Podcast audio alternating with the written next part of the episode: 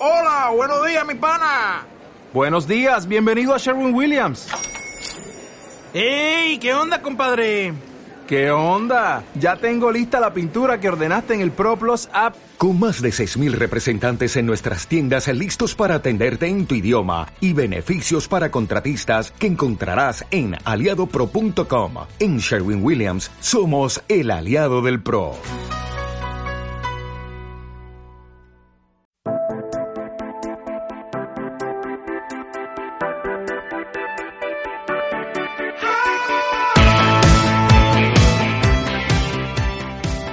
Hola de nuevo, las chicas de Bienvenides traemos el último programa de la temporada porque ya llega el verano y toca descansar.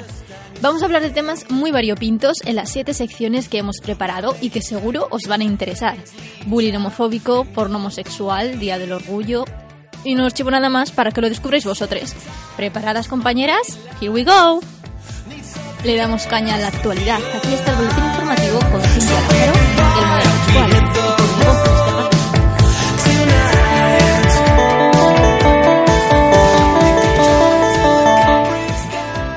La organización LGTB de Paraguay se reunirá con el Papa Francisco tras ser invitada a un acto que organizará el Papa en el estadio León Condú, en Asunción. Uno de los miembros de la Asociación Paraguaya LGTB Somos Gay, Simón Cazal, calificó esta invitación de gesto histórico, ya que no se había producido un acercamiento por parte del Papa a los colectivos LGTB de otros países. Añadió que este contacto con el Papa ayudaría a mejorar las relaciones con la Iglesia Católica y ayudaría a aquellas personas del colectivo que viven presionadas bajo el colectivo retrógrado de la Iglesia Católica. Según datos de la asociación Somos Gay, más del 95% de los jóvenes atendidos por esta fueron víctimas de violencia intrafamiliar o fueron expulsados de sus hogares porque sus familiares tenían prejuicios del tipo religioso. Paraguay es un país que no posee ninguna ley que regule las uniones civiles entre personas del mismo sexo, y algunas organizaciones defensoras de los derechos humanos apuntan que es el único estado de la región que no cuenta con una ley que se oponga a toda forma de discriminación se va a celebrar la conmemoración del Día Internacional del Orgullo Gay 2015 en Santa Cruz de Tenerife a partir del 17 de junio. La conmemoración llevará por lema la frase por la igualdad real. Como eje central destacará la entrega de premios Activismo Rosario Miranda en el Teatro Guimera. Estos premios simbolizan el esfuerzo, la dedicación y la visibilización de las personas que desde su trabajo comprometido potencian al colectivo LGTBI.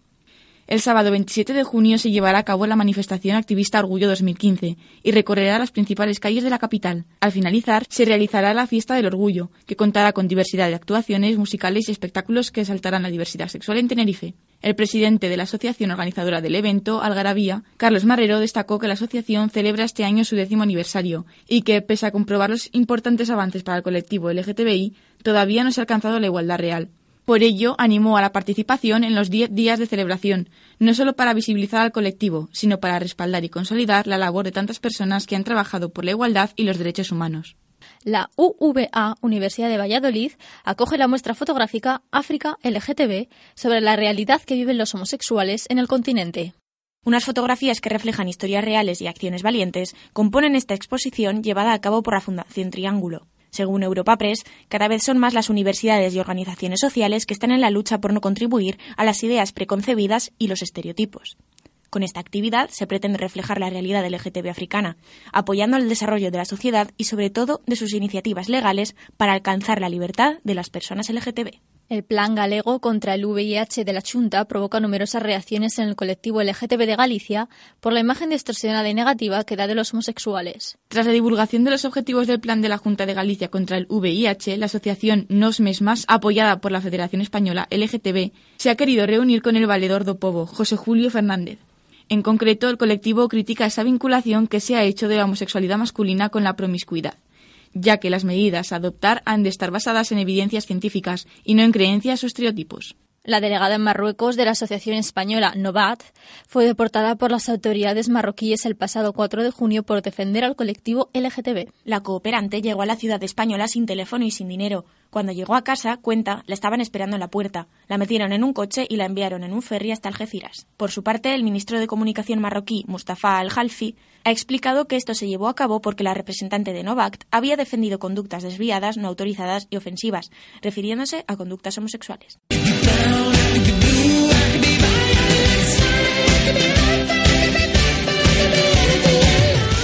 En esta ocasión, ¿Y tú quién eres? nos introduce de lleno en el mundo trans. Vamos a ver las diferencias entre transgénero y transexual y también qué son los travestis y los drag queen, para que sepáis distinguirlos a la perfección, porque transexualidad y travestismo no son lo mismo. Álvaro Giles, cuando quieras.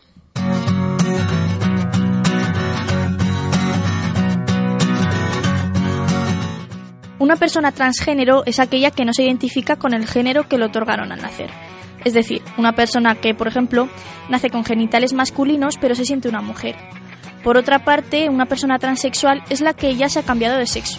Es decir, esta misma persona que se identificaba con el sexo opuesto se ha sometido a una operación quirúrgica y tiene genitales femeninos.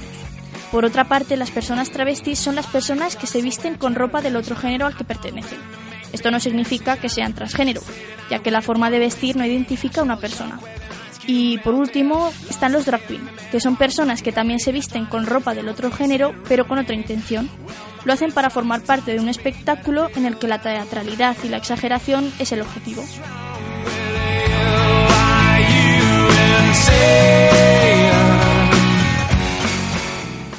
Estrenamos nueva sección, amigos. Hemos decidido rastrear la web para buscar qué cosas cuenta la gente por ahí sobre el colectivo LGTB. Como sabemos, desgraciadamente, a nuestra sociedad aún le queda mucho camino por recorrer en la aceptación de personas que escapan a la normatividad de género y sexual. Así que sus palabras ofensivas o palabras desafortunados nos sirven de materia para una sección completamente nueva. Teresa Uría tiene el placer de presentarles ¿Qué me estás contando?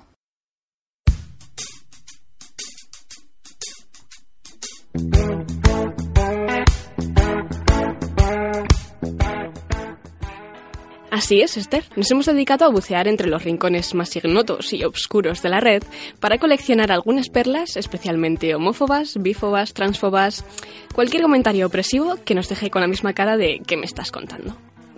Empecemos por la más reciente. El pasado 9 de junio, desde la cuenta de Twitter arroba jcrobellar, se publicaron tweets abiertamente homófobos burlándose de la muerte del dirigente socialista y activista LGTB Pedro Cerolo. Comentarios como hubiera sido más divertido e irónico que se muriera de sida. Fin de la cita. En su biografía decía ser un troll, una parodia, por afán de provocación. Pues bien, el humor a costa de las opresiones de otros, y más todavía al ser una burla hacia una persona que acaba de fallecer, no es humor, es opresión. Afortunadamente, gracias al reporte masivo a causa de estos comentarios, la cuenta se halla suspendida por parte de la administración de Twitter y sus tweets inaccesibles. Nos vamos hasta Inglaterra, donde la Universidad de Nottingham organizó un torneo de fútbol contra la homofobia que iba a celebrarse el 4 de julio. No suena mal, ¿verdad? Pues el torneo fue cancelado tras denunciarse casos de transfobia. Y es que a los jugadores transgénero no se les permitía participar en los equipos del género al que pertenecen, sino del que se les asignó al nacer. Solo podrían hacerlo si habían iniciado un proceso de reasignación de género y lo documentaban mediante una prueba médica que cuesta de media 110 euros la universidad anunció en un comunicado que cancelaba el torneo debido a la publicidad negativa causada por las denuncias de discriminación. Fin de la cita. Parece que a sus organizadores les preocupaba más esa publicidad negativa que el bienestar de las personas trans, tanto binarias como no binarias. Y eso que era un torneo contra la discriminación. Seguimos con personas trans y hablamos de casos concretos. Caitlyn Jenner, atleta y figura televisiva estadounidense, apareció públicamente en la portada de Vanity Fair como mujer este 1 de junio. Aunque deja claro que su nombre es Caitlyn y así desea ser tratada, en prensa se le hace dead naming, es decir, tratarla por el nombre que le pusieron al nacer, Bruce. Siempre combinado con pronombres masculinos y expresiones del tipo se vuelve mujer. Fin de la cita. El hecho de que Jenner haya ocultado su identidad de género durante años no quiere decir que fuera un hombre hasta que decidió cambiar su cuerpo. Y una vez que es público, no respetar su nombre ni sus pronombres es asignarle constantemente un género equivocado, un gesto transfobo que está de más, sobre todo en los medios de comunicación. John, el hijo transgénero de Angelina Jolie y Brad Pitt, se hizo viral en las redes tras su aparición en la premiere de la última película de su madre, Pese a que sus padres lo apoyan incondicionalmente y han hablado de ello en varios medios, algunas publicaciones todavía lo llaman Silo. También hay voces que critican la decisión de la pareja de permitir crecer a sus hijos confusos con su género, afirmando que el hecho de que actúen como miembros del sexo opuesto puede ser una forma de llamar la atención. Fin de la cita. Además de que ni la ropa, ni los juguetes, ni los cortes de pelo tienen género, estaría bien recordar que no es malo alejar a una niña de los roles de género tradicionales para que pueda sentirse a gusto con el género con el que se identifique. Quizás es mejor que forzarle a aceptar un género que le fue asignado al nacer y que no es suyo. Termino con algunos de los comentarios que han llegado a las redes sociales de Bienvenides. Al hilo de John Jolly Entonces, ¿un asesino nace siendo asesino y la familia ya no tiene nada que ver con su comportamiento futuro? Fin de la cita. Bueno, dejando a un lado la comparación tan absurda como ofensiva, la identidad como individuo de una persona es suya, incluyendo su género, y su familia puede aceptarlo y apoyarle o contribuir a la opresión a la que las personas trans se enfrentan todos los días, nada más. Y a tenor del lenguaje inclusivo que tanta controversia levanta, surgen opiniones simple y llanamente discriminatorias. Omitiré los insultos, muchísimos, que no merecen ser reproducidos. Ya era hora de que alguien se preocupara de esto, porque es que cuando nos encontramos con una persona por la calle que tiene pechotes y cola, nunca sé cómo dirigirme a ellos, y ahora ya, pues sí. Fin de la cita. Desde luego, a una persona con visión de rayos X capaz de atravesar pantalones no le hace falta respetar la intimidad ni los pronombres ajenos. ¿Queréis un siglo XXII de puta madre? Empecemos a presionar a nuestros gobiernos para investigar en salud. ¿Os suena el cáncer? Me da la sensación de que vuestra reivindicación al lado de la mía queda más que ridícula. Postdata, LGTB, pero ¿qué mierda es esa? Venga ya. El respeto y la dignidad no se consiguen cambiando nuestro idioma. Fin de la cita. Las personas LGTB, por si alguien se perdió este tema, tienen la misma dignidad y derecho a ser respetadas que el resto. Por el hecho de ser personas, no tienen que ganárselo. Dos luchas no son incompatibles, la diferencia es que todos sabemos que el cáncer mata pero algunos se niegan a creer que la discriminación también. Si has nacido hombre, eres un hombre. Si has nacido mujer, eres una mujer. Que te guste lo que te guste, me la. Es un capricho de que a un hombre le apetezca tener vagina y que lo llamen Lorena. Fin de la cita. El cacao mental de confundir sexualidad y género es más habitual de lo que a mí me gustaría. Pero el género no es un capricho y la disforia de género respecto al cuerpo de uno tampoco. Y nadie más que esa persona tiene voz sobre ello. Lo dejamos aquí por hoy porque os aseguro que la lista continúa. Si conocéis alguna otra de estas perlitas y os gustaría compartirla, estaremos encantadas de recibirla en cualquiera de nuestras redes sociales. Solo una condición, no las digáis en serio.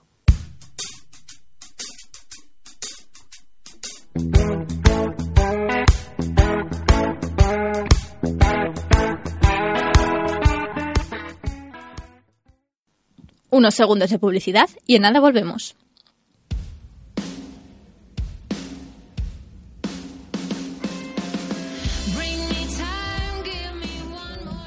¿Te gusta practicar deporte y estás pensando en apuntarte a un club?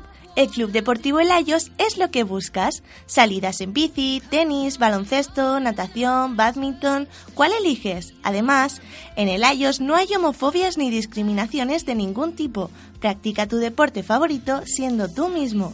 Más información en el 876-873319 o acércate a la calle Liñán número 8 de Zaragoza.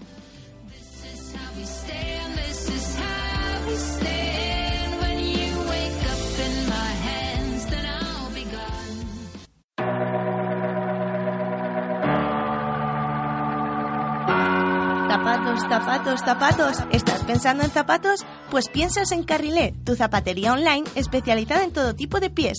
Zapatos para todos, adultos y niños. Carrilé es lo que necesitas. Visita su gran variedad de zapatos en www.carilé.com y descubre las mejores marcas a los precios más bajos. Recuerda, www.carilé.com.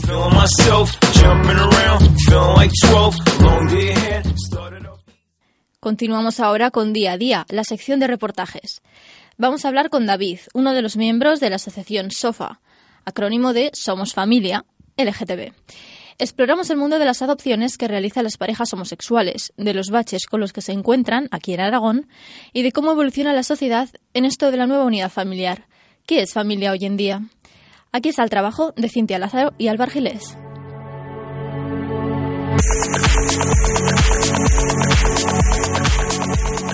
La adopción por parte de matrimonios homosexuales es una realidad desde la aprobación de la Ley 13 de 2005 bajo el gobierno de José Luis Rodríguez Zapatero. Esta ley permitía el matrimonio entre personas del mismo sexo y la posibilidad de adoptar. Antes de la llegada de esta ley, los matrimonios homosexuales podían optar por otra forma de tener hijos. Una de ellas era la gestación subrogada, también conocida como vientre de alquiler, y la otra forma era adoptar un niño como familia monoparental para más tarde compartirlo con la pareja. Los principales requisitos que deben cumplir las personas para ser adoptantes son ser mayor de edad, tener una cierta solvencia económica, tener una vivienda y pasar un cursillo especial. David, miembro de la asociación SOFA, nos explica el procedimiento que se sigue a la hora de llevar a cabo una adopción. Rellenar la documentación requerida, dejarla en menores, pasar el curso y obtener la idoneidad.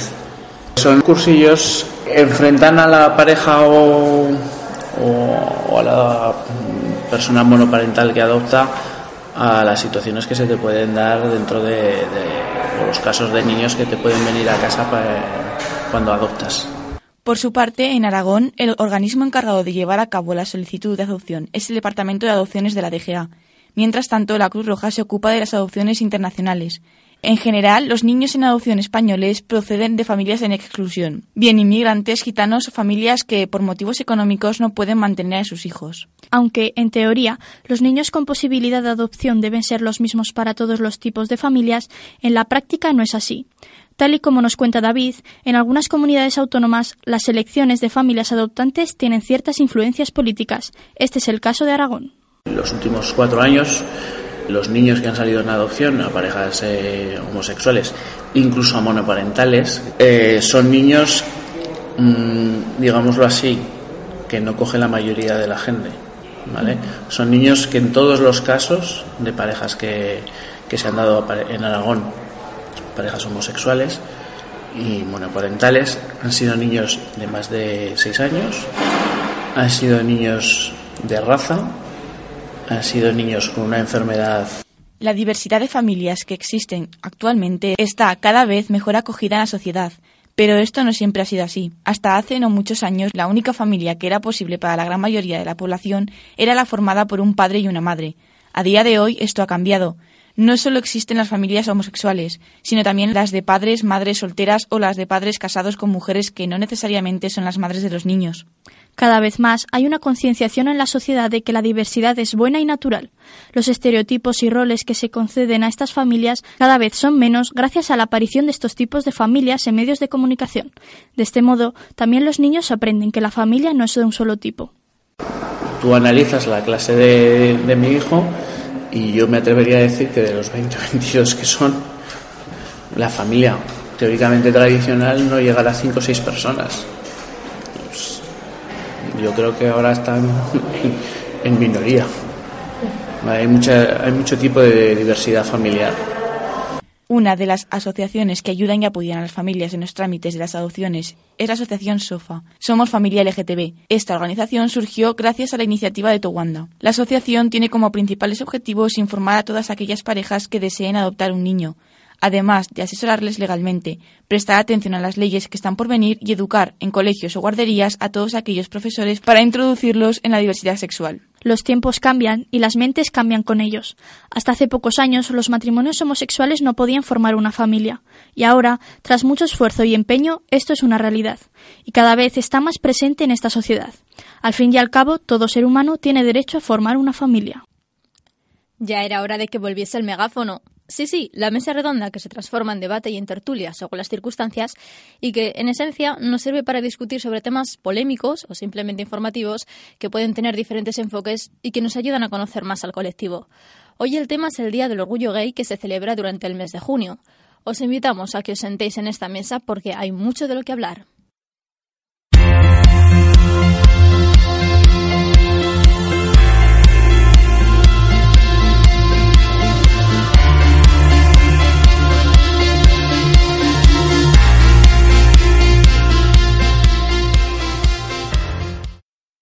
Como bien decía Esther, nuestro megáfono cambia cada vez que aparece y hoy vuelve a hacerlo.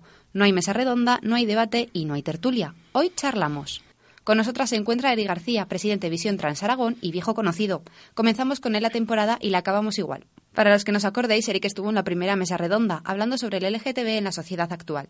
y hoy lo traemos para hablar de un tema con mucho juego, el Día del Orgullo LGTB. Hola Eric. Muy buenos días, ¿qué tal? Ya nos echabas de menos, ¿eh? Sí, la verdad que sí, se notaba los días sin vosotras.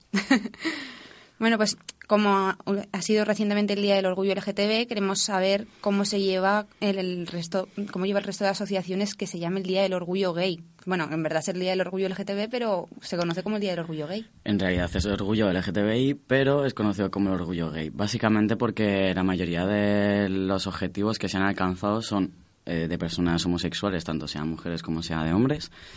Entonces, a ver, el orgullo LGTBI debería de representar a todas y cada una de las entidades que están representadas en esas siglas. Pero lamentablemente, pues las asociaciones LGTBI de momento han empezado simplemente a defender los derechos ah, de personas homosexuales. Y esto la verdad que es un tema un poco peliagudo porque, por ejemplo, las asociaciones de transexuales se han visto obligadas a formarse precisamente por esta vulnerabilidad de los colectivos LGTBI, que no han respaldado el que también el tema de la transexualidad es algo básico. El que una persona no pueda tener una identidad y no pueda vivir su identidad, yo creo que es algo ya un poco más grave que simplemente... A ver, no simplemente, porque el matrimonio de personas igualitario debe de ser, pero para todas las personas. O sea, cada uno tiene derecho a estar con la persona que ama y poder casarse, llamarlo matrimonio y llamarlo como esa persona desee. Y bueno, hemos visto que, que con esto de que en Estados Unidos se ha legalizado el matrimonio homosexual, mm. eh, ahora está todo el mundo súper apoyo al, sí, apoyo al LGTB, apoyo al matrimonio igualitario. Pero... en realidad tampoco saben lo que concierne eh, todas las reivindicaciones que ha habido detrás para conseguir todo eso. Porque eh, el, el, que las primeras manifestaciones fueran dirigidas, no dirigidas, sino lideradas por mujeres transexuales, en 1977, pues eso evidencia que no eran única y exclusivamente las personas gays o las personas lesbianas las que luchaban por esos derechos de igualdad, porque al fin y al cabo, antes, hace 20 años, hace 40 años, o sea, estaba penado por ley. La ley de y Maleantes se aplicaba a todas las personas del colectivo trans, eh, gays, lesbianas, bisexuales. Todo aquel mm, individuo que era visible era atacado y tenían derecho, entre comillas, a cada dos veces al mes dos readas o una paliza en el calabozo cuando los pillaban o cuando las pillaban. Y el tener que sobrevivir en esas circunstancias y tener que manifestarse en esas circunstancias, que es lo que vamos a llegar. Estamos al día 30 todavía y el día 1 empiezan unas 44 normas que en el momento que las vulneres, de muy grave a grave, tienes ahí bastante, bastante por luchar ya. Simplemente estamos a 2015 y seguimos todavía con leyes mordazas. Ya, ya. Pero esto, o sea, dices que, que empezaron con mujeres transgénero. Las primeras manifestaciones fueron de mujeres transexuales y fueron las que pusieron la cabecera tanto en Estados Unidos, en Stonewall, como aquí en, en España. Las primeras mujeres que lideraron las manifestaciones, porque eran mujeres visibles y eran mujeres que estaban empoderadas y eran mujeres que querían luchar por los derechos de todos. Pero si esto empezó así, ¿por qué se da tanto tanto al colectivo homosexual? Porque date cuenta que la binómica patriarcal se desmontona. Entonces, en el momento que hay una diversidad de mujer o una diversidad de hombre, igual que yo soy un hombre transexual, heterosexual, pero también hay gente que es gay dentro del colectivo transexual. También hay gente lesbiana dentro del colectivo transexual. O sea, eh, la orientación no tiene nada que ver con la identidad. Lo estuvimos hablando en el primer programa y ahora lo volvemos a recalcar, que no tiene nada que ver. Claro. Y, y debido a esto de que se, se enfoque tanto en el orgullo gay, hmm. eh, es, es un incentivo a que se creen como el, la, como el orgullo trans que, al que fuiste. Sí, el orgullo trans se creó precisamente por eso, porque eh, el orgullo LGTBI, que debería de haber defendido o por lo menos haber colaborado en la defensa de todos esos derechos de las personas de nuestro colectivo, que es un colectivo en riesgo de exclusión, al fin y al cabo, pues se debería de haber luchado con, también con, la temática trans en la mano, porque eh, cada uno, sí, es libre de amar, es libre de vivir su vida acompañado de la persona que ama, pero también una libertad para la identidad. Hay muchísimas identidades y hay muchísimas identidades diversas. Está la persona transgénero y está la persona transexual, pero está la persona transgender queer, está la persona queer. Hay muchísimas definiciones y muchísimas siglas que podríamos meter en la LGTBI pero, a ver, no vamos a hacer un cartel de 8 kilómetros. La cuestión es que sí, estamos todos juntos. O sea, yo, por ejemplo, soy una persona transexual, pero yo he ido a manifestaciones feministas, he ido a manifestaciones pro aborto, he ido a manifestaciones por los derechos de las personas gays y lesbianas. Y yo no soy gay, soy heterosexual, partiendo de la orientación. Pero debemos de estar todos juntos, pero ya no seas gay, ya no, ya no seas lesbiana. O sea, Falete lo, dicho, lo ha dicho en, en Orgullo Trans, en una entrevista que, que ofrecieron en, en AGAP. Simplemente somos personas y debemos de luchar por nuestras personas. Que al fin y al cabo la sociedad se, se envuelve en unas personas que tienen sus idas y venidas, tienen sus vidas, tienen sus orientaciones, tienen sus identidades, pero al fin y al cabo todos somos la sociedad. Todos somos personas, todos somos... Todos somos seres humanos. Y entonces la ley de los derechos humanos lo que debe respaldar son los derechos de cada ser humano. Exacto. Y bueno, el nombre, orgullo gay, orgullo trans, orgullo LGTB, que hay que estar orgulloso o, o que hay porque que hay mucha eufórico. gente, pero hay mucha gente que, que está en contra del orgullo gay como el nombre, como porque dicen, porque tienen que tener un día, porque tienen que, que de orgulloso de qué. Entonces, el nombre es un poco polémico. Pues también. orgulloso de que durante tantos años se han ninguneado a los colectivos en riesgo de exclusión, como son los colectivos LGTBIs, y la gente heterosexual sí es cierto que piensa, pero es que ¿por qué tienes que hacer un orgullo? ¿Por qué tienes que estar orgulloso solamente un día? Digo, no, digo, estoy todos los días orgulloso de ser transexual y de ser un hombre. Pero claro, si ahora me vienes y me dices por qué tienes que estar, pues a ver, hay un día en el que por lo menos tenemos la libertad de poder festejar y de reivindicar al mismo tiempo lo que hemos conseguido y lo que queda por conseguir. De hecho, en la festividad del orgullo gay, la primera parte, que es la que se saltan todos los medios de comunicación, Sí, estamos, estamos hablando de, de que, eh, que sí, carrozas hay un montón de carrozas, hay 24 carrozas, pero también hay manifestaciones. Estamos hablando de que el bloque entero de Aragón estará en Madrid el fin de semana que, este fin de semana que viene, el sábado, allí en Madrid, en el espacio de Aragón, representando al colectivo trans. Igual que Madrid, Madrid, la comunidad de Madrid, en el espacio de Madrid, también va a estar allí representando el colectivo transexual. Y este año, este año, por lo menos, se ha decidido que debe de ser el año trans, porque debido a las desventajas en relación al resto de colectivos, se ha visto necesario, o sea, es que ya clamaba al cielo. El que niños o, o, o- niñas de 9, 10 años, de 10 años, de 13 años, eh, tenemos eh, personas en la asociación que tienen 17 años y no pueden acceder a las hormonas porque los representantes legales no les protegen y porque no les respaldan. Entonces, es un año de su vida que tiene que estar perdido, que no sabe qué hacer y nosotros ya no sabemos cómo acceder. Buscamos nuestras lagunas y buscamos nuestra nuestro borderline. O sea, al fin y al cabo nos tenemos que buscar la vida y los rescollos están en cualquier sitio. Pero claro, eh, cuesta, sobre todo si tienes que hacerlo de esta manera.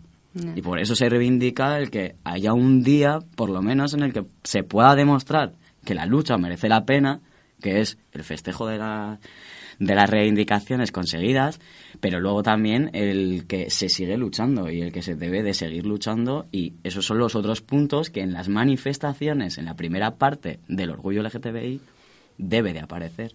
También en la televisión, en la prensa, en radio, pero Sí, al fin y al porque cabo no está. Es que es lo que te iba a decir. No, lo- lo- tú ves los reportajes de- del Día del Orgullo y demás, y ves la fiesta, ves las carrozas, ves la música, pero la reivindicación casi no la ves.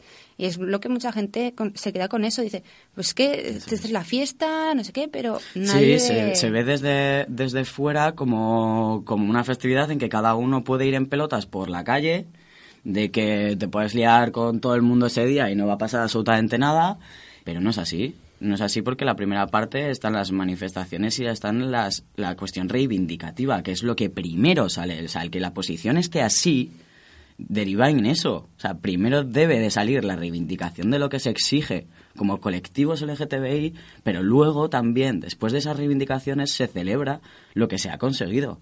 En el Orgullo Trans, la verdad que el reportaje que hicieron en Ragab eh, es súper bonito el tratamiento que hace del orgullo trans. Y el orgullo trans sacó el manifiesto, sacó el manifiesto, las reivindicaciones que se exigen como colectivo trans, pero también sacó la fiesta. Obvio, sacó la fiesta. O sea, Claro. el momento en que sonó la canción de Gloria Trevi, o sea, allí ello era una fiesta, pero porque se celebraba el que en Andalucía hay una ley de transexualidad integral, se exigía previamente en el manifiesto que el protocolo se terminara, que el protocolo fuera acorde con la ley y no en contra, porque eso también. Nosotros aquí ahora estamos, de momento, a expensas de redactar la ley, pero después de esa ley van los protocolos para cada una de las secciones. Sección de salud, sección de empleo y sección de, de educación.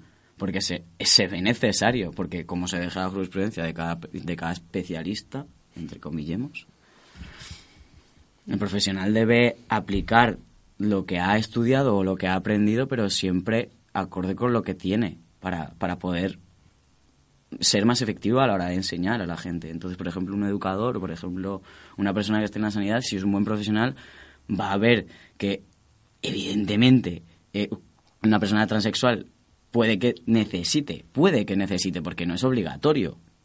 Nosotros, nosotros como colectivo no se obliga a otras personas que están comenzando, pues tienes que hormonarte y tienes que operarte y hasta que no tengas un rabo así no vas a ser un hombre. No, no, o sea, cada uno debe de autodeterminar su género, que es una palabra que es una muy como muy pomposa, pero es la autodeterminación del género es simplemente eso, hacer con tu cuerpo lo que te dé la gana. Claro. Y bueno, eh, con lo de la fiesta y todo esto, al orgullo trans fueron famosos, al orgullo LGTBI suelen ir personas famosas. ¿Esto ayuda o va en contra? Porque Depende. es que puede ser que mucha gente vaya, pues cuando fue Conchita Wurst el año pasado, por ejemplo, a ver a. Conchita Wurst o a Ruth Lorenzo ahí en modo fan Sí. y no realmente a luchar. O puede ser que porque vayan personas famosas se le dé más visibilidad y ayude. ¿Esto que juega mala pasada o no? Es 50-50. Te arriesgas a que puede que en un momento dado un- una persona, independientemente de si es famosa o no, evidencie una comportación- un comportamiento del colectivo que no es del todo apropiado, pero te puede pasar con una persona famosa y te puede pasar con una persona de la calle. O sea, puedes encontrarte con una persona que, que es, por ejemplo, una persona transexual, pero que, a ver, pues depende de los comentarios o depende de em, la, el activismo que hace al fin y al cabo, porque puede que en su yo interior sea un activismo que hace, pero eh, no se puede coartar tampoco la, la libertad de nadie, ¿no? O sea, hay famosos que dicen que la reasignación de género es, vamos, el ponerte un rabo entre las piernas, que es factible, que es erógeno, que, que es mm, útil al fin y al cabo, pero no es cierto. Pero más que nada porque las pruebas que se han hecho a gente que se ha hecho las reasignaciones es que se evidencia que no es así. Pero esa publicidad llega a la gente por medio de televisión, por medio de radio, por medio de... Son comentarios de una persona que está ahí en el punto de mira. Entonces, luego también tienes gente activista, por ejemplo, vino Falete, Falete brutal. O sea, Falete brutal, yo me considero fan. Vinieron Stras, Stras es un grupo gallego de... mm, lleva muchos años en la música. Y ahora mismo están con, con nuevo disco, están con nuevo single y Marta es trans, es una mujer trans. Y, y es una mujer trans además súper llamativa, pero, pero muy correcta. O sea, no tiene nada que ver el que por fuera tú la veas y digas, hostia, es que es muy llamativa, ¿no? Pero es activista y de hecho un trocito que tuvieron entre canción y canción, de hecho, metió ahí eh, la pullita reivindicativa, ¿no? De decir, bueno, pues yo soy una mujer trans y, y- y soy visible y, y- y yo me visibilizo, pero es que nosotros, por ejemplo, como chicos trans, nunca se haya salido de los hombres transexuales. Existen, existimos, estamos aquí, ¿sabes? O sea, tenemos que ir con luce- con luces de neón. Sí, ¡Hola! sí, es como, estamos aquí, tenemos nuestros derechos también y vamos a luchar por ellos, pero igual que vosotras. Entonces, claro, el que no se haya visto, por ejemplo, el hombre transexual de aquí a hace mogollón de años, que tampoco son tantos, que son 20, pero vamos, lo que viene siendo la historia de la humanidad siempre se ha tenido relevancia de la mujer transexual, siempre se ha oído de la mujer transexual, siempre se ha tenido una pequeña mm, constancia de que existía la mujer transexual, pero el hombre Para no. bien y para mal. Correcto. Por- correcto, porque está estigmatizado y eso, vamos, eso es voz populi. O sea, la mujer transexual eh, siempre se ha relacionado con el tema de la noche, la fiesta, las drogas, la prostitución. No es así. Hay psicólogas, hay educadoras sociales, hay abogadas, hay, hay cada uno. No tiene, pu- pero se lo han luchado, ¿eh? Pero se lo han luchado. O sea, estamos hablando de que están muy bien consideradas ciertas personas, ciertas mujeres trans, pero porque han tenido que luchar contra viento y marea y aguantar insultos y aguantar toda la basura de la sociedad, porque al fin y al cabo somos considerados todavía ciudadanos de segunda porque se nos faltan todavía muchos derechos por, por recibir, que en realidad no tendríamos que luchar. Se deberían de deducir como se debería, sí, se debería. Pero todavía estamos ahí en las trincheras, sí seguimos en las trincheras, hombre. Y bueno, el, el Día del Orgullo, ¿cómo ha sido este año? En Zaragoza y, en Madrid, porque ahora como está todo el mundo con tanto apoyo, se habrá notado. Aquí en Zaragoza, la verdad que igual ha habido como cuatro personas más que los años anteriores. wow. Entonces se ha notado un montón esa subida. Sí, sí. No, eh, fuera de bromas. Sí, ha habido, yo creo que ha habido bastante gente este año, pero ya no solamente del colectivo LGTBI. Lo que se busca también es la inclusión social. Y lo que se busca también es el que toda la gente no sea perteneciente al colectivo luche con nosotros.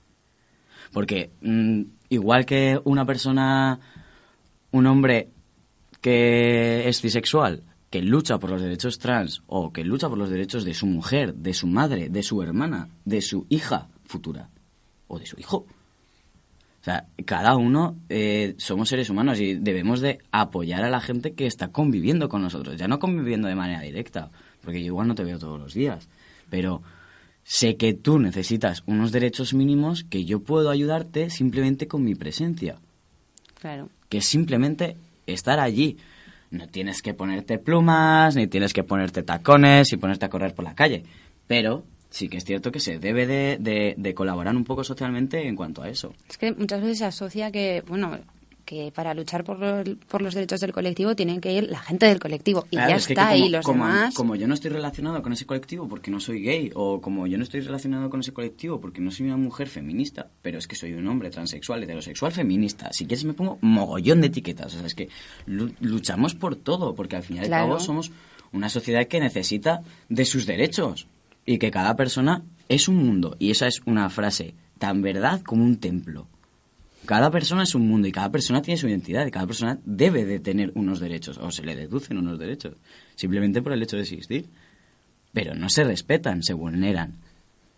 Entonces lo que se reivindica es eso, aparte de nosotros Visión Trans, Crisalis, la plataforma estatal por los derechos trans y sin identidad sigue ahí y, ahora mismo, por ejemplo, en, en, Madrid, en el orgullo reivindicativo crítico, ¿sabes? El orgullo crítico LGTBI.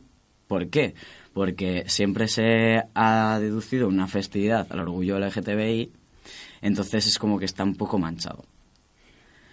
Esa reputación al fin y al cabo está manchada porque única y exclusivamente ha salido la festividad y no las manifestaciones reivindicativas. Entonces socialmente está estigmatizado que es así.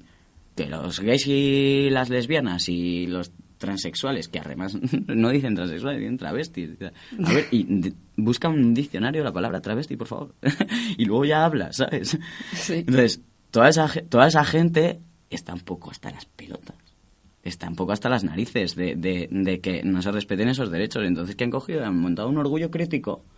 Porque están en contra, en contra de, de de lo trivial que se ha, que se ha derivado el orgullo LGTBI.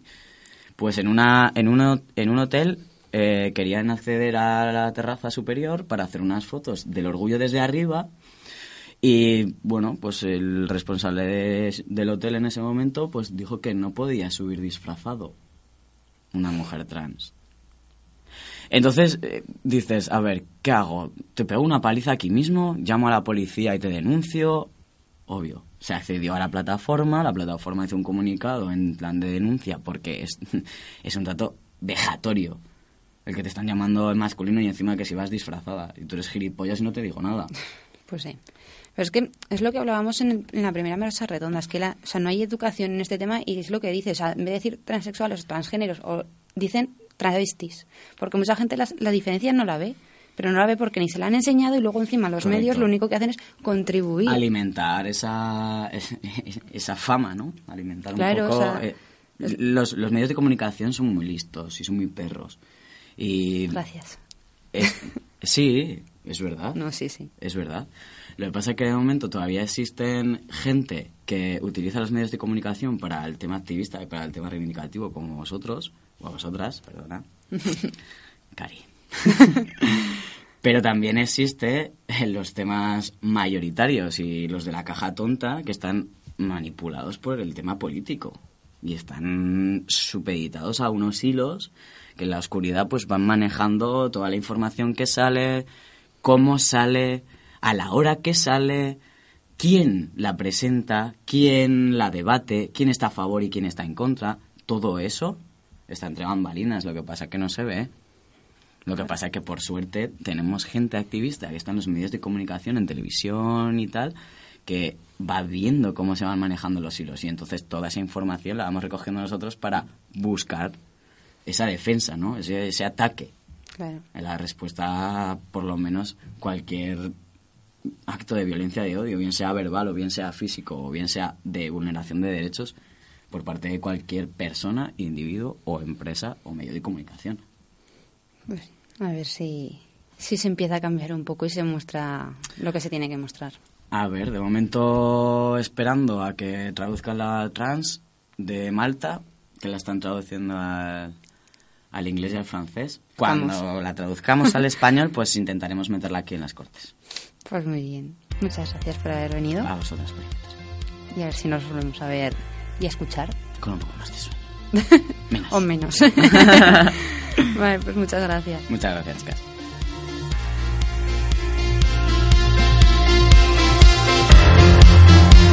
Waking from a sleep.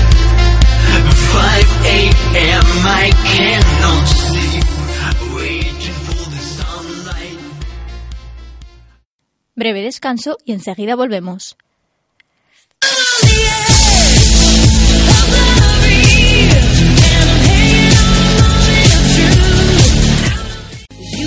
Beautiful,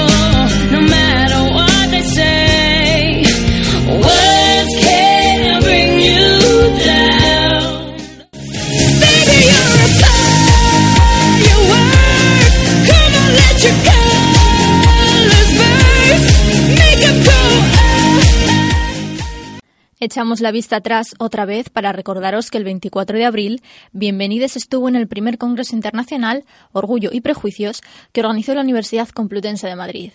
Allí pudimos entrevistar a Hernando Gómez, miembro de GECA, un seminario interuniversitario de investigación sobre género, estética y cultura audiovisual. Teresa, de nuevo, en De tú a tú.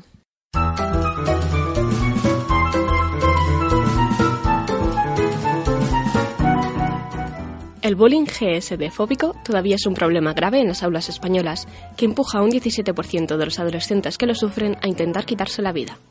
Las personas jóvenes que son homosexuales o bisexuales tienen cuatro veces más probabilidades de cometer suicidio que una persona joven heterosexual. El acoso viene tanto por parte de compañeros como de docentes y otro personal, y se basa en la orientación sexual y o identidad de género percibida o real para ejercer violencia. Para frenar esta discriminación, que se convierte en una causa fundamental de suicidio, surgen propuestas de educación para la igualdad. La que Hernando Gómez Prada presentó en el pasado Congreso Orgullo y Prejuicios, en el que también participó Bienvenides, toma el cine como un recurso didáctico. ¿En qué consiste el proyecto Nápola? Eh, el proyecto es una web eh, que realicé para el quinto workshop internacional de GECA, que es el grupo interuniversitario en el que trabajo, y es una web en la que a través del cine y, en- y a través de un cineforum intento pues que los profesores tengan herramientas para luchar contra el bullying homofóbico. ¿Cómo de habituales son los casos de bullying por razones de género o sexualidad? Pues mira, eh, ahora mismo la- el último informe que hay, que es el del 2010, como he dicho en la conferencia, que es el, el de la Federación Estatal de Lesbianas, Gays, Transexuales y Cogan del 2012, el, el- el informe, habla de que no so- el problema grave que hay es que no se sabe exactamente el número.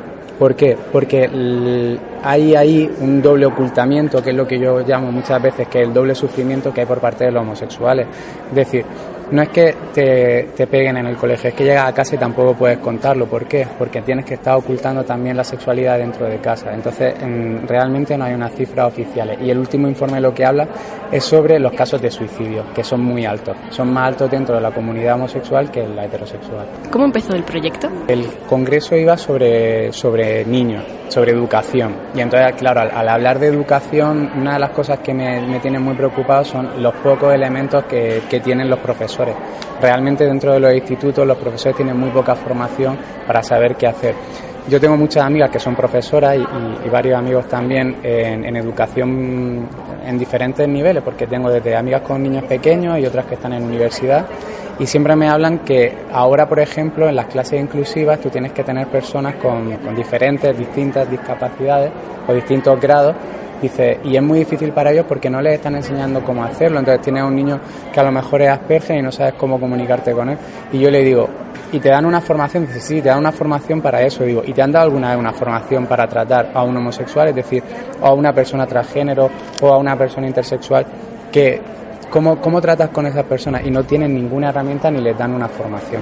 ¿De qué manera se puede cambiar esto? Se puede cambiar, se cambia pues con gente como vosotros, o sea, con gente joven que tenga interés, que vaya moviendo las cosas, porque eh, evidentemente el que estemos hablando de todos estos temas hace 30 años fue con gente también como nosotros, ¿no? Que, que empezó a moverse desde la universidad y a, hacer cosas, a escribir libros, a traer libros de fuera que hablan sobre ser mujer, a Simón de Beauvoir, a leer a otra gente. Yo creo que, que se puede cambiar con educando. También has hablado del porno gay y lésbico, que en su mayoría está dirigido a hombres heterosexuales. ¿Es una mala representación? Sí, sí, sí, totalmente. Pero es que el porno gay tiene un problema muy grave porque la representación del porno gay sigue siendo hetero- heteronormativa, es decir, una cosa rarísima, pero las relaciones sexuales siempre se, se producen a través del coito, o sea, eh, es un- o sea, bueno, coito me refiero, in- in- coito anal en este caso, ¿no? Pero que si te fijas, si coges una película porno hetero y una película porno gay, es exactamente lo mismo. Entra el fontanero, se agacha, entonces el otro se dice, ah, qué bien, te arreglo el, la cañería, ¿no? Le arregla la cañería y se acaba todo, ¿no? Entonces como en el chiste fácil, ¿no? La mujer preguntaría ¿y dónde están las perdices, ¿no? O sea, realmente no hay una visión que, o sea, es una visión heteronormativa del, del porno.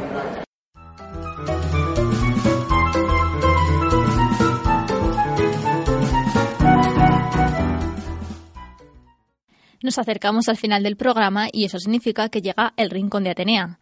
Laura Yue nos va a hablar de porno homosexual. Caliente, caliente. Pero además inauguramos una subsección dentro de Atenea porque el mundo de la cultura es tan amplio que da para mucho. Así que Almudena Pascual, a partir de ahora, nos hará análisis del tratamiento del LGTB en el cine. En esta ocasión sobre los estereotipos. Hoy Bienvenides destapa todos los tabúes y no se corta un pelo. Hoy Bienvenides habla de porno. Pero no, no es porno convencional, que ya sabéis que eso siempre os lo contarán otros. Laura, amplíanos horizontes.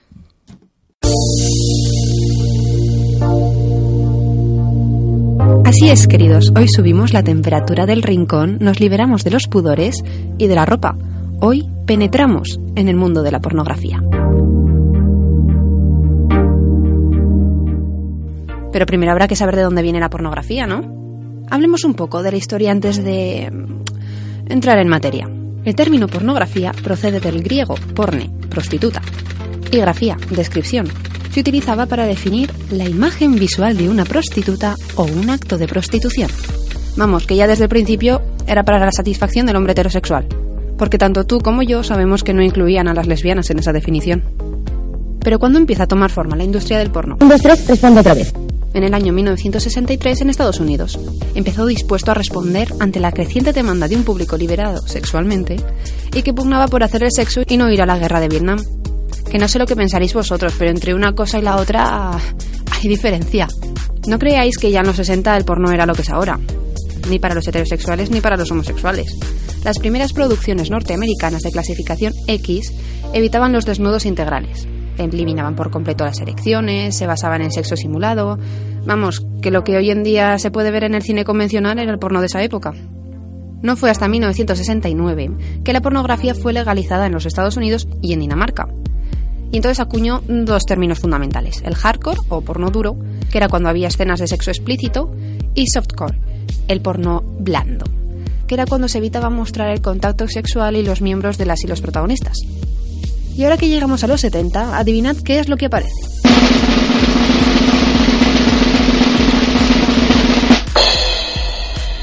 Pues claro, el porno gay.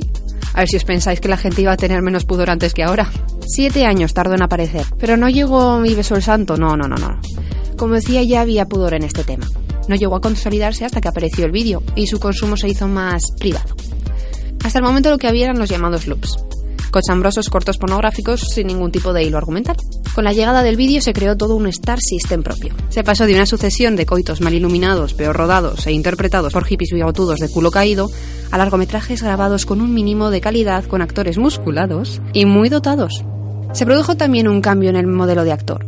En la actualidad existe un equilibrio entre el actor bien musculado y de enorme atributo y el delicado y andrógino. Aunque podéis creer que el porno homosexual está hecho para la satisfacción del colectivo, no.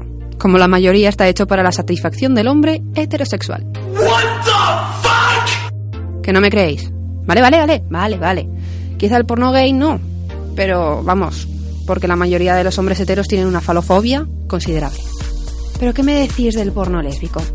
¿De verdad pensáis que es lo que ellas quieren? Vamos a hacer un repaso para que quede claro por qué está hecho para hombres.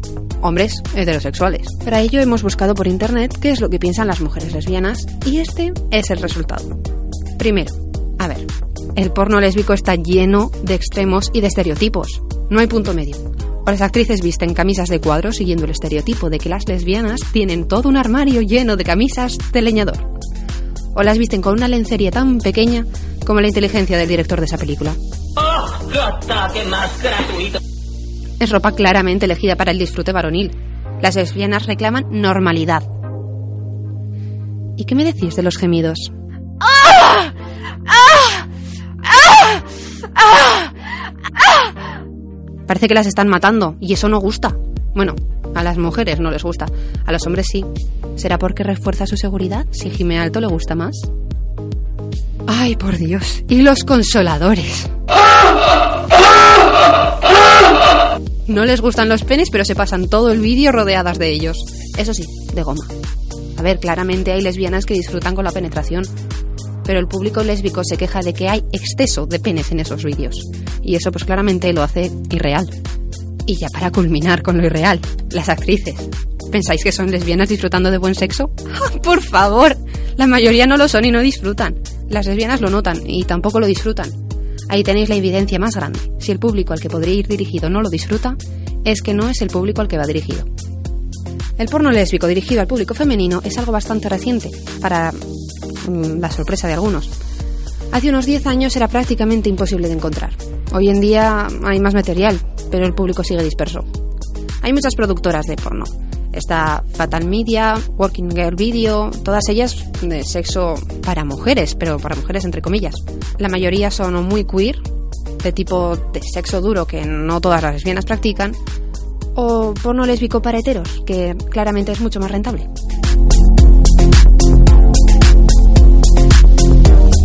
Pero no os penséis que esta semana no va a haber recomendación en Atenea, porque después de haber echado por tierra todo el porno lésbico habrá que dar alternativas, ¿o qué? Estáis de suerte las aficionadas de este tipo de porno. Hot Movies for Her es una web porno para mujeres. Esta web tiene varios apartados, heterosexual, lésbico, queer, donde se incluye a trans, drags y porno gay masculino. Pero esto sí que es porno pensando en el público al que supuestamente va dirigido. El porno, aunque con estereotipos que parece que se intentan solucionar poco a poco, se ha sumado al cambio. Liberad vuestras tensiones, estereotipos y pudores, explorad lo inexplorado y nos oímos pronto. Ya sabéis que estaremos encantadas de que nos digáis qué os ha parecido el porno de esta semana. Digo, la Atenea de esta semana. Y que si queréis recomendaciones, pues seguid escuchándonos. Y si nos quieres recomendar algo, somos todos oídos. La cultura se suma al cambio. ¿Y tú?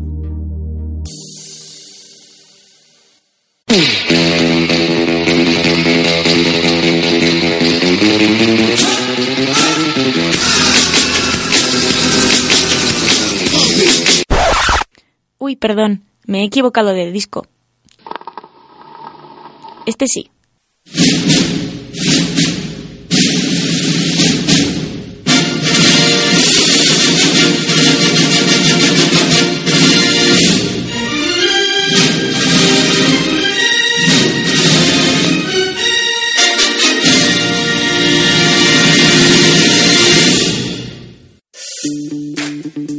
Hola a todos y bienvenidos cinéfilos. Con el quinto programa inauguramos subsección. Preparaos para mirar por el caleidoscopio y alucinar en colores, porque quien les habla, Almudena Pascual, llega con mucha caña para hablaros de cine. ¿Qué os pareció un repaso por la historia del séptimo arte? Hoy hablaremos sobre los estereotipos, pero sin escondernos tras las cámaras. ¡Comenzamos!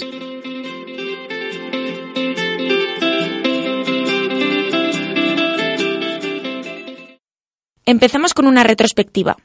Casi en sus inicios el cine estaba lleno de racismo. Era uno de los elementos principales en gran parte de los cortometrajes de entonces. Griffith, el primer maestro del montaje, no incluía personas de color en sus películas. De hecho, eran personas de piel blanca cuyo cuerpo estaba adornado de pintura negra, claramente visible para el espectador. Además, estos siempre representaban papeles despreciables, moribundos o carentes de privilegios. Justamente era el cine el arma más poderosa para reflejar la sociedad del momento, aunque algunos lo nieguen, ha sido el mayor instrumento para analizar la historia, desde la propaganda política de guerra hasta los valores más intrínsecos en la sociedad. Y a día de hoy sigue siendo un reflejo indiscutible de nuestra evolución. Pero esa evolución, lamentablemente, es mucho más pobre de lo que nos gustaría. Del racismo se ha pasado a la no aceptación. El cine LGTB escasea, y aunque España está valorado como el país de mayor aceptación gay-friendly, su cine deja mucho que desear en este ámbito. Si los años 60 se caracterizaban por faldas recatadas y por escándalos provocados por un matrimonio que dormía en pantalla sobre la misma cama, ahora nos encontramos cada vez más con un intento de sensibilización del espectador respecto al colectivo LGTB, pero que justamente se queda en intento, relegado al apartado de cine independiente. Uno de los recuerdos más vivos que tengo es el de ver en clase la película de Billy Elliot, obra del director británico Stephen Daldry en el que un niño de unos 12 años prefería bailar ballet y tomar las riendas de su vida en lugar de dedicarse al boxeo, Justamente lo que quería su padre, porque vaya por Dios, el niño tenía que mantener su hombría. Lo más sorprendente para ese yo de entonces fueron los comentarios de mis compañeros. Todos los chicos estaban de acuerdo en que el protagonista era un mariquita, que debería haber hecho caso a su padre, haberse dedicado a la minería y haber aprendido el deporte del golpe limpio. Pero la película consiguió el objetivo que perseguía, dar un toque de atención, hacer revolotear a la audiencia, generar críticas y extender los comentarios. Pero yo me pregunto, ¿dónde están las demás? ¿Por qué no se hacen más películas así? Parece que en el mundo audiovisual, cuando algo triunfa y tiene un gran calado social, no hace falta volver a repetirlo. Como si dijeran esto ya está hecho, va a ser repetitivo. Realmente creo que ahí radica el problema. No me malinterpretéis, estoy totalmente a favor de que se hagan películas que rompen con las convicciones sociales, pero me parece que se quedan cortos en este aspecto. ¿Por qué no mejorarlas poco a poco? Soy de las que piensan que incluso este tipo de películas, como es el caso de Billy Elliot, no son capaces de paliar muchos estereotipos que se encuentran escondidos. Por ejemplo, el mejor amigo del protagonista estaba enamorado locamente de Billy y se esperaba que él le correspondiera. La complexión de Billy tampoco es que fuera especialmente fuerte. El ballet es un deporte de mucha dedicación y que requiere una gran fortaleza física. En cambio, en la mayoría de historias el protagonista suele ser un tipo flacucho, tímido y de poca altura. ¿Es que solo los que se dedican a ballet pueden ser homosexuales? ¿A los futbolistas no se les está permitido? La asociación con el deporte es otro de los problemas más graves del cine. Me gustaría a mí ver cómo Hollywood escoge para Matt Damon un personaje homosexual. Otro ejemplo es La vida de Adele, que tampoco se libra. Considerada como una de las películas lésbicas más impactantes, sobre todo por esas largas secuencias de sexo, también ha caído en el difuso mundo de los estereotipos. Parece que en una pareja de dos chicas siempre tenga que haber una que haga el papel masculino, Pelo corto, cero maquillaje, vaqueros anchos y camisas de cuadros a tutiplén. Pues no, amigos, os recuerdo que ni las películas de princesas son solo para chicas, que los chicos que aman las películas de princesas no son necesariamente homosexuales, que a las lesbianas no tiene por qué gustarles el fútbol y que también les gusta arreglarse, y que cualquier futbolista, bombero o tenista puede ser tan homosexual o más que un chico al que le gusta bailar ballet.